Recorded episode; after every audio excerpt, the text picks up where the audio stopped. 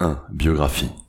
Ruder Josip Boskovic naît 17 ans après Voltaire, c'est-à-dire en 1711, à Raguse, actuel Dubrovnik, en Croatie. Son père est un riche marchand. À 9 ans, il est envoyé chez les jésuites pour ses études. À 14 ans, il intègre la Compagnie de Jésus, congrégation de prêtres à Rome, où il commence son noviciat, c'est-à-dire une période d'initiation à la vie religieuse. Ses dons exceptionnels en sciences sont vite remarqués. À 29 ans, il termine ses études de théologie. Il est donc ordonné prêtre. En même temps, il est nommé professeur de mathématiques. Le pape le charge par ailleurs de missions diplomatiques et scientifiques, comme par exemple l'expertise du dôme de la basilique Saint-Pierre à Rome, qui s'était dangereusement lézardé.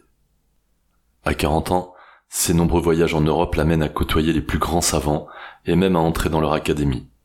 Il propage en Italie la philosophie de Newton, il construit un observatoire astronomique à Milan.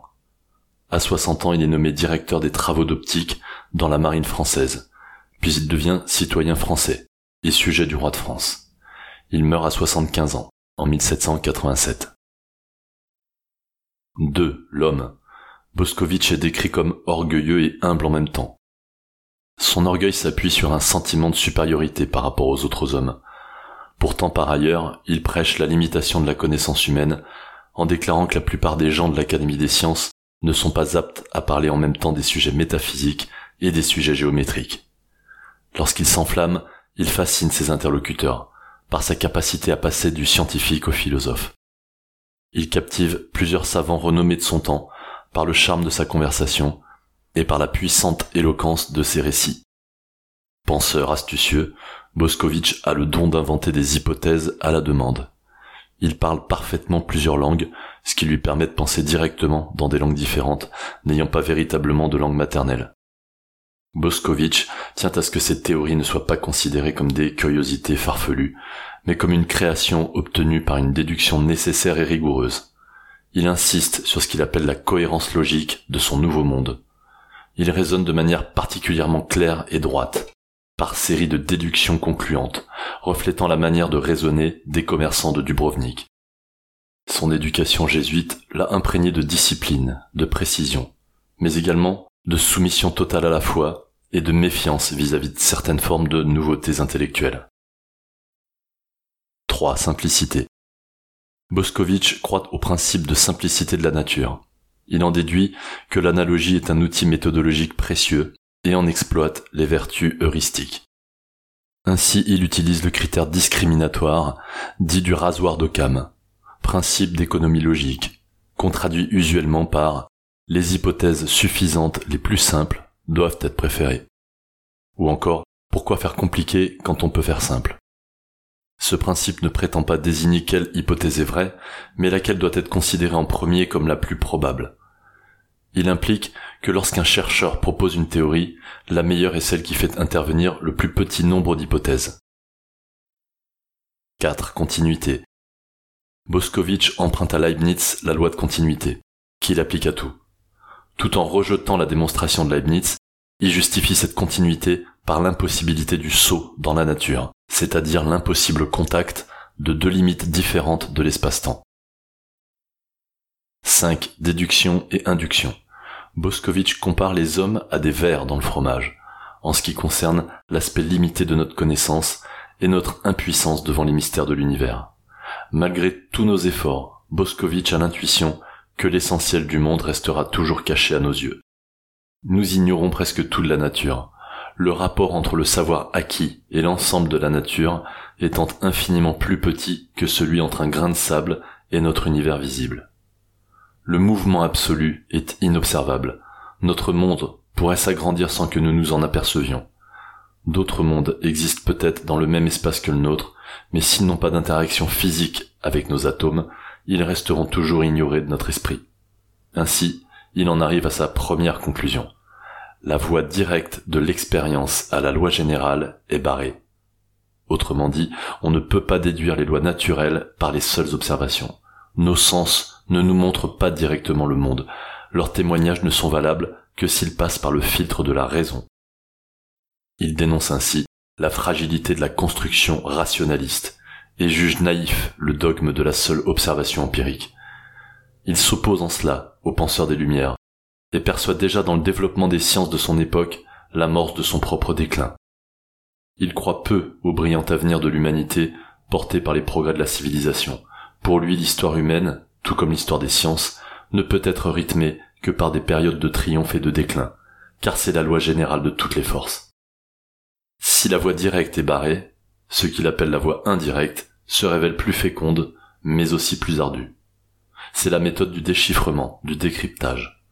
On retient alors, après plusieurs tentatives, la solution la plus acceptable pour une énigme, jusqu'à ce que la découverte d'une autre clé donne un sens plus convaincant. L'œuvre de Descartes lui apporte de nombreux exemples instructifs quant au tâtonnement expérimental. Ce raisonnement, qu'on peut qualifier d'inductif, constitue vite le volet le plus important de la réflexion de Boscovitch. Mais pour avoir la force de la démonstration, cette induction doit embrasser tous les cas singuliers qui existent. 6. Physique.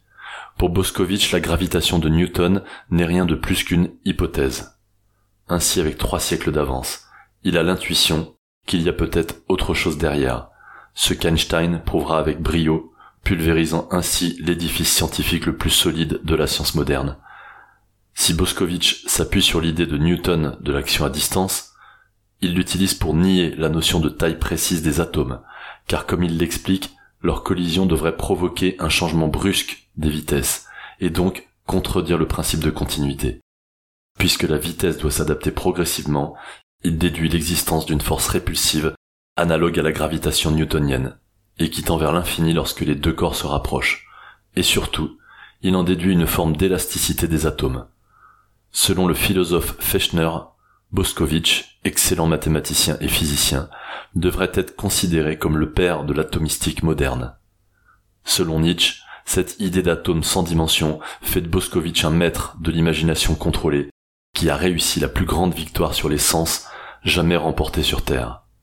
Par cette seule idée, il ouvre la porte à la mécanique quantique, où par rapport à la physique newtonienne, plus rien n'est binaire à l'échelle subatomique, ni vrai ni faux, ni précisément situé dans l'espace ou dans le temps. En cosmologie, Boscovitch lance l'idée, encore très puissante aujourd'hui, que notre monde doit pouvoir être expliqué par une seule loi. Son limpide exposé impressionne les historiens des sciences, même avertis. 7. Métaphysique. La connaissance humaine procède selon Boscovitch de trois sources que sont la foi, l'expérience par les sens et le raisonnement. Si Dieu a limité notre connaissance à notre perception, il est inconcevable qu'il nous trompe dans ce qu'il nous rend accessible. Donc notre perception n'est pas erronée. Mais les perceptions représentent l'effet de la réalité externe. En aucun cas, elles n'en sont le reflet exact. Les illusions des sens peuvent alors être déjouées grâce à notre réflexion. La réflexion est un sens intime, qui fait sentir la vérité, dans un processus psychologique où l'esprit se regarde soi-même, comme dans un miroir, et c'est pourquoi on l'appelle réflexion. L'enseignement théologique, stipulant que Dieu aurait créé le monde récemment, pose un problème quant à l'observation des étoiles lointaines, dont la lumière a besoin de plus de temps que la durée supposée de cette création pour arriver jusqu'à nous.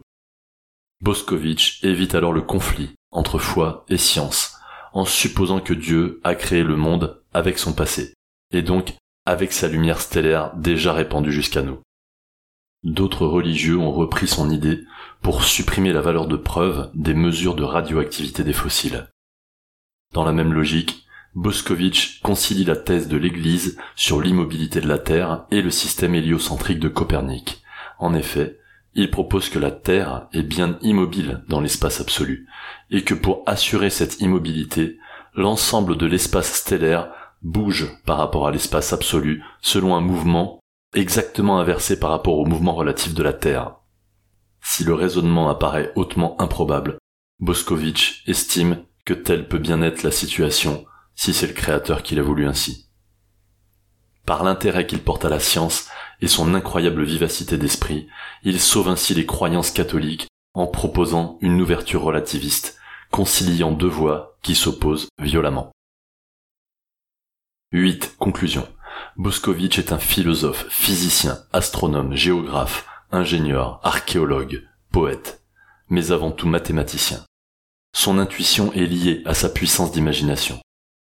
C'est un homme de génie, brillant par son esprit d'invention et possédant au plus haut degré le talent de faire le lien entre les faits, lien qui échappe à la compréhension intuitive de la majorité des hommes.